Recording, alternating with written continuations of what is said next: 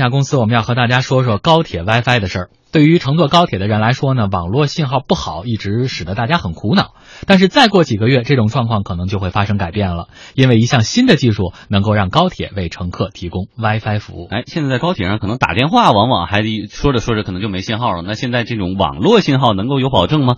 据报道，中国电子科技集团公司第二十九研究所研制的装载于高铁上的卫星收发设备，目前已经完成装车，并且等待进一步测试，预计年底可以投入运营。有了这个设备，高铁乘客只需要通过移动应用 App 就可以进行互联网的浏览、信息发送，还可以通过 WiFi 畅通的观看三十多个电视节目的直播。根据介绍呢，这项技术是源于军用车辆上的卫星通讯。在二零一五年初，二十九所成立智慧高铁互联网产业孵化团队，试图将这一技术运用在民用领域。而经过了一年多的研发，研发团队交付了首套样机用于展示测试。七月份，中国标准动车组智慧高铁互联网系统在常客顺利完成了装车，等待进一步的测试。二十九所高级工程师张杰说，目前我国最快的高铁约为每小时三百五十公里，这个技术可以满足在时速五百公里内上网不受任何影响，而且设定人数是七百人。目前高铁八节车厢坐满了也就五百六十人，所以说完全能够容纳所有乘客同时上网。而对于这项新技术呢，目前外界了解的还不是太多。独立电信分析师付亮认为，这种高铁 WiFi 的成本可能会比较高。高铁 WiFi 和飞机 WiFi 实际上首先实现的是一个局域网功能，就是我内部先联网。你比如说飞机内部，我可以先给你连起来，通过 WiFi 连到飞机本身的自己建的这个网络上去。那它在网上提供一些视频呀、就是电影啊什么的，你就可以直接通过这个 WiFi 看了。这个是一个局域网的一个概念。我把这局域网和互联网连起来，如果这个连起来以后，那我就可以通过这些 WiFi 呃浏览互联网上的东东西吧。这个跟家里的网就类似了，但是有一个成本问题。飞机在比较高的位置，高铁速度很快，要穿各种隧道，这可能要保持信号连续，而且效果比较好，可能需要成本相对大一些。飞象网 CEO 夏立刚也说，目前他还没有看到某种技术能够在高铁上提供低成本的 WiFi 服务。不管是高铁上还是飞机上，它用 WiFi 的话，和我们家里的 WiFi 其实从理论上面是一样的技术。但是呢，一定要做到一件事情啊，我们家里的 WiFi 后面接了光通信，接了光缆，然后你才能够把这个数据传出去的。高铁和飞机也都面临着一个问题，就是说它是怎么把这个数据传出去的？飞机上用了两个技术，一个技术是用卫星，那第二个技术呢，它是用通信的基站。比如说三 G 基站、四 G 基站，然后呢，把基站的信号呢打到天上，然后来接收的。那高铁上面呢，高铁上现在目前为止，我们没有看到一个成熟的善用的一个方案是真正的在使用的，可以把一个很强大的信号发射到高铁的路由器上面，通过这个路由器给大家提供 WiFi。如果说我们要给用户提供一个 WiFi，那大家的想法肯定是一个免费的 WiFi 了，或者是一个收费很低的 WiFi 了。目前为止，我们没有看到一个技术是可以做到的。你如果有。更便宜的技术或者更有能力的技术，你是可以这么看的。但是如果没有这个技术的话，说我们要做这个，那是没有必要。天下公司呢，今天联系了中国电子科技集团公司第二十九研究所，希望了解更多的情况，但是一直没有得到对方的回应。眼下有五辆高铁装备了二十九所的设备，正在最极寒的哈大线、隧道和桥梁最多的大西线以及正徐线这样一些线路上来做进一步的测试。嗯，所以大家现在也在期待说，年底我们是不是在这个高铁上就能用上 WiFi 了？李欣深谙这种互联网技术，所以你觉得？未来这种如果高铁上覆盖了 WiFi 的话，它会是一种高附加值的产品吗？啊，我个人觉得是这样啊。第一个，我们都知道这个所谓互联网加，当互联网加服务的时候，它产生的这些变化都是本质性的变化，这是第一。第二，就是作为高铁而言，高铁跟航空现在在争夺这个高端远途的这个旅客的这个叫市场竞争中是非常激烈的。高铁不断的建，比如咱们说未来好像还有一个是叫。叫八八小时还是四小时？就它的这个高铁这个网要不断的增加。原来我们那就四横四纵，现在变成八横八纵。八横八纵，对，经济圈。然后呢，就意味着在这种情况下，它的客流量会大幅增加。那那就有两个需求，第一个就是那高铁乘客他有 WiFi，对他的这个服务的体验会有很大的提升。第二更重要的就是，如果我们的铁路，比如铁路公司也好，高铁公司也好，铁总也好，他如果成为这套铁路 WiFi 的这个运营者的话。某种程度，它甚至就有可能是另外一个移动运营商。嗯，因为我们假我们设想一下，一般比如它这个 WiFi，无论是用卫星信号，或者是用那个就是地地面基站，它如果它呃就是接入用这个代理服务器这个方式，就你要装一个 A A P P 对吧？铁路 A P P，然后呢，乘客只要装这个 A P P 了，他只要在铁路的这个范围内，他就能接收到这个信号，就能定位服务。我们就会设想到很多这个叫本质的变化，比如说车票还有没有用？嗯，你买票你在 A P P 上买，你直接能定位在这车上，你检票。包括你在车上，比如举个细一点的，像比如我的小孩，一个小孩如果坐远程到别的地方，原来呢可能找熟人带，可能跟乘务员打招呼。那高铁现在都不是一个车厢一个乘务员，有时候觉得没用。你要有 A P P，实时你就能知道它的情况，嗯，你就知道。那这种变化只是我们稍微举个例子，对于铁路运营而言，它就是本质的，它的空间跟飞机不一样。飞机在空中呢，它毕竟受限于它空中的这些各种情况，但铁路有可能它就会。成为生态。那当铁路的这个运营机构成为运营商，它的那个利润的这种，就我们眼看嘛，就看中国移动，我看什么，我们清楚的知道。对，而且铁路的这个消费者呢，它是一种特定的叫专注消费状态。嗯，比如说京东如果接到铁路的这套 WiFi 里，它的这个购买的这个叫成功率或者渗透率，一定比你平时大家一边闲聊天一边看。可能就要高，嗯，所以这个生态是未来一个，我觉得是一个像金矿一样这么一个生态，嗯，它的需求一定很大。那技术上，我个人觉得现在不是障碍，为什么呢？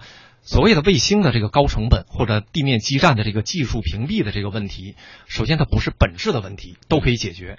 第二个呢，现在 WiFi 是没加任何处理。我们一般坐高铁发现时段时有，时段时有，它稍微处理一下，甚至加个机顶盒，叫铁路车厢的机顶盒，都比现在好，用户就能满足一般的，你别大范围的这种上传和下载就能解决。那现在为什么我们对高铁这个迟迟看不到？我个人觉得还有一个重要的原因，就是利益相关方没弄明白。嗯。就是你比如说装移动运营商的了，或装卫星的，像这个这个电电子科技研究院，它跟铁路没关系，它是军工系统。那你这套系统行很好，我铁路为什么装？嗯，我能像中国移动一样有一个闭环的整个的运营状态吗？所有的当我装完以后，你平台的承建方也是在我的规划下，所有的服务方，比如 CP 呀、MP 呀，都要接入到我这里来。比如你中国移动，你也得接入到我这个铁路系统里，我也是运营商。但这套东西呢，现在都没有成型，没有一个主要的利益驱动方。那作为铁路，因为高铁是它的那个经营权好像相对要更更分散嘛，广广东高铁的铁路局啊，什么北京的，在这种情况下，既然利益主导方他自己没动，因为我没想好，所以你的技术，因为此前中铁曾经也研究过，好像一四年就说我也在测这个要以基站的这个方式，包括这一次的这个。说明技术上慢慢的开始跨门槛，已经跨过去了。嗯，但是因为它的这个到底是以垄断性的还是开放式的，这个一定是有争论。铁路当然不希望它是开放式的。嗯，你要开放，大家就坐上用，铁路中间任何的利益都没有。相反，它要增加运营成本。比如我，它干扰我的列车信号。嗯，完了，用户对这个如果要是不满意，投投诉我铁路。然后呢，你用户大量跟着用，甚至都都。不接受我的服务了，比如说你要用我的 APP，你车上就不用推个车去卖东西了。嗯，你要订餐，你直接一订，它就定位到你的车票，直接把这个饮食给你送过来。你有什么需求？哎，当这些东西大家都没看明白的时候，铁路方面就是这种高铁的运营方，嗯，它理论上是没有巨大的动力，冒着很大的改装风险，因为一旦用这个技术，意味着短时间内你不能再采用新的技术体系，嗯，不能形成新的心态。那我何必在我没看清我的这个未来这个巨大生态的这个合理开发之前，我贸然比如花几百万就开始装，嗯，装完之后将来怎么办？对，所以我觉得实际上高铁 WiFi 它面临的问题是这个生态一直没有形成，嗯，没有形成之后，比如他们跟移动互联网的关系，因为内容要移动互联网公司，比如百度啊、这个阿里呀、微信啊这，他们之间的这个利益的这个各自的扮演，以及各种服务商、媒体呀、这种电视节目啊、央视啊、什么咱们广播啊。